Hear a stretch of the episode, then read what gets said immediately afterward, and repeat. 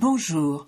Tu viens de découvrir que tu as un cancer du sein et aimerais en savoir plus sur ce qui t'attend Tu es en plein parcours et aimerais avoir des réponses à tes questions Tu aides quelqu'un et ne comprends pas vraiment ce que la personne que tu accompagnes vit réellement Ce podcast te donnera toutes les réponses que tu attends. Tu y trouveras, outre mon témoignage, des interviews d'intervenants divers, de paramédicaux, de thérapeutes de médecine complémentaire. Je t'y transmettrai également des conseils et des outils pratiques, souvent issus de mon expérience ou de celle d'autres malades, afin de mieux vivre et comprendre ce qui t'arrive. Je m'appelle Françoise Boutet et en 2022 j'ai vécu et vaincu trois cancers, du sein et du poumon. Je te transmets ici tout ce que j'aurais aimé savoir, tout ce que j'ai pu glaner et tous les outils qui m'ont aidé à vivre le mieux possible cette période.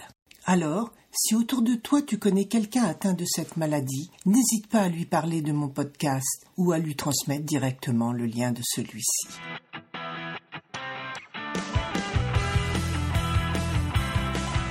Aujourd'hui, je vais te parler de l'affection de longue durée, soit l'ALD.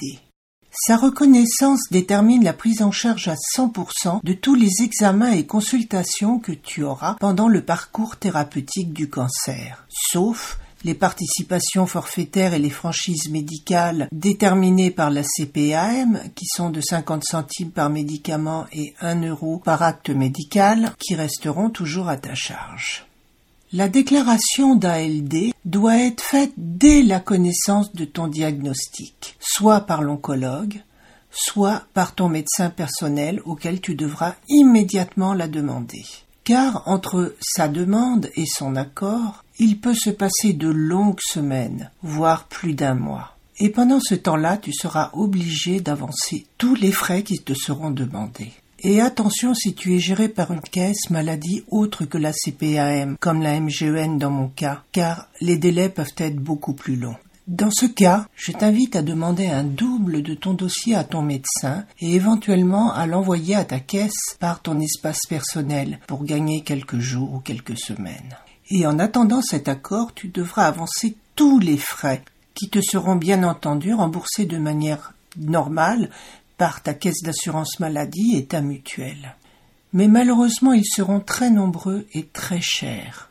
Les examens tels que la biopsie, la mammographie, l'IRM ou le scanner coûtent souvent plus de 100 euros, de même que les consultations avec des chirurgiens ou des anesthésistes. Tout cela monte très très vite. Alors je te donne ce conseil. Prends ton carnet de chèques avec toi et demande un encaissement différé, voire un paiement en plusieurs fois. Par ailleurs, demande à chaque spécialiste que tu consultes s'il pratique un dépassement d'honoraires qui resterait à ta charge. Et dans ce cas, le chirurgien ou l'anesthésiste sera obligé de te fournir un devis assigné avant l'opération qui te dira la somme. Celle-ci pourra peut-être être prise en charge par ta mutuelle complémentaire. Il faudra le lui demander. De même que le forfait chambre particulière si tu en désires une. Personne ne m'avait expliqué cela et ça a été très très vite pour moi. Et je peux t'assurer qu'à la fin du mois, eh bien, je surveillais mes comptes parce que c'est monté tellement vite que je ne me rendais pas compte des sommes qui étaient en jeu. Et cela peut faire toute la différence et surtout, on n'a pas besoin de ça en plus quand on est malade.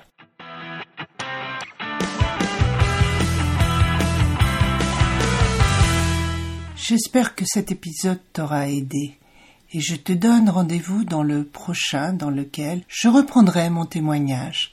Alors, à bientôt.